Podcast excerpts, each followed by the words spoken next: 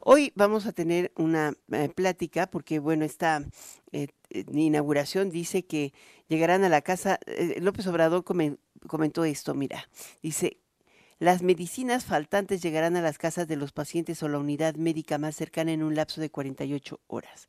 O sea, cuando no esté la medicina en la farmacia, la mandan a la casa. Escucha lo que dijo el presidente. A domicilio. Y ya tienen este eh, resuelto lo de eh, el traslado terrestre si se necesita y también un convenio con la Fuerza Aérea y lo tiene. Ahora la Fuerza Aérea también va a llevar, pues igual a lo mejor contrata drones, ¿no? Porque van a utilizar a la Guardia Nacional en lugar de dar seguridad, pues a llevar farmacias, a construir carreteras, a resolver problemas de pavimentación, a todas las ocurrencias del mundo. Vamos con Héctor Javier González, presidente de la Asociación de Distribuidores de Insumos para la Salud. ¿Cómo estás, Héctor? Eh, feliz año. Gracias, igualmente Alicia, feliz año a ti y a todos tu, equipo y todo tu auditorio.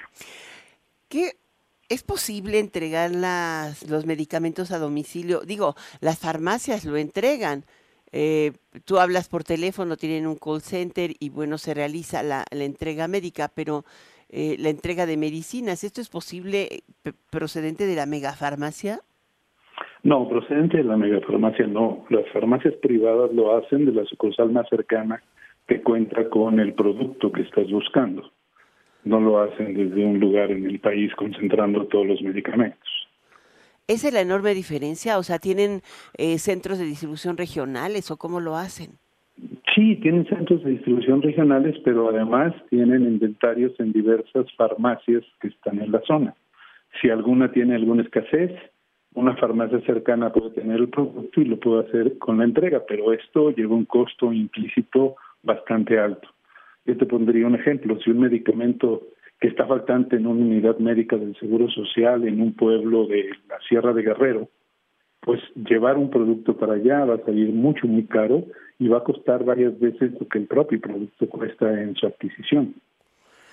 Ahora, esta, eh, ese es un tema muy curioso, ¿no? El contar eh, con el servicio de respuesta directa a pacientes desde un número determinado en Huehuetoca. O sea, esta parte es la que es poco entendible. Sí, mira, dentro del material que expusieron el día 30, decía que el paciente llama, da sus datos y la megafarmacia lo que hace es coordinar con las instituciones para que en un lapso de tres horas ellos puedan decir cómo resuelven esa receta no surtida. Si no lo pueden hacer así, de, alguna institución cercana, entonces tomarán el producto de Huehuetoca y lo llevarán allá. De el producto de Huehuetoca. Es que esta es la parte complicada. ¿Cómo, ¿Cómo funciona la red de distribución a las farmacias, Héctor? Y a los hospitales privados, porque ahora vamos a tener dos sistemas, supongo. Sí, en este caso la distribución que se hace para el gobierno tiene una gran diferencia con el, distribuidor, con el distribuidor de privado. El distribuidor de privado hace la planeación de acuerdo a los consumos, tienen fortaleza, eh, fortaleza en su infraestructura informática, tienen sistemas predictivos del consumo, manejan estacionalidad de acuerdo a los medicamentos y tienen normalmente una cifra muy acertada de lo que son las necesidades del producto que se va requiriendo cosa que no tiene el gobierno. Al gobierno lo que le falla mucho es la planeación. Las unidades médicas no piden lo que realmente necesitan o les hacen ajustes presupuestales o declaran desierto por un peso eh, fuera de lo que tenían previsto, un peso al medicamento que podían comprar y se tardan meses en volverlo a comprar. Tiene muchísimos inconvenientes burocráticos que es a donde debería estar el gobierno enfocado a resolver.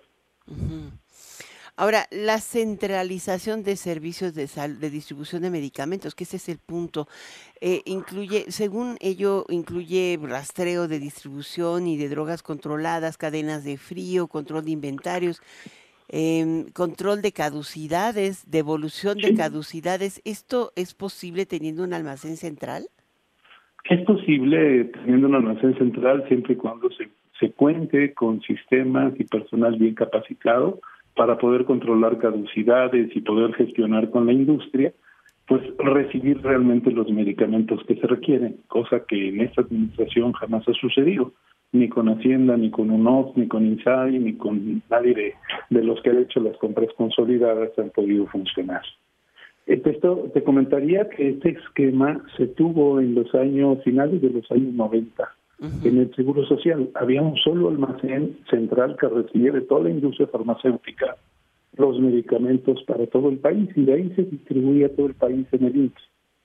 Fue un gran fracaso porque había muchas mermas, había muchos problemas sindicales, había mucho robo, había muchas caducidades que se excedían y entonces empezó una descentralización de los almacenes. Ahora con este almacén que va a recibir todo lo que va a requerir el INS, va a requerir un o va a requerir el ISTE en un solo punto, pues no sé qué van a hacer con el personal y la infraestructura que actualmente usan. Creo que ahí se les van a duplicar muchísimo los costos. Mm. Está complicado porque, digo, es, es algo que todavía no acabamos de entender. El gobierno federal compró 4.187 millones de piezas y según esto eh, todas van a ser incorporadas al mega almacén, eh, al almacén del bienestar. Es, es algo muy curioso, pero todas deberían ser producidas y entregadas directamente en las unidades médicas, se supone. El sistema de distribución así estaba planteado y ahora van al central y luego a la distribución. Sí, van a centralizar y por lo que se escuchó del presidente, desde ese almacén van a surtir a las 20 mil farmacias del gobierno. O sea, cada unidad médica del INS, del ISTE o del el bienestar va a recibir directamente de donde tocan los medicamentos en un pedido ordinario.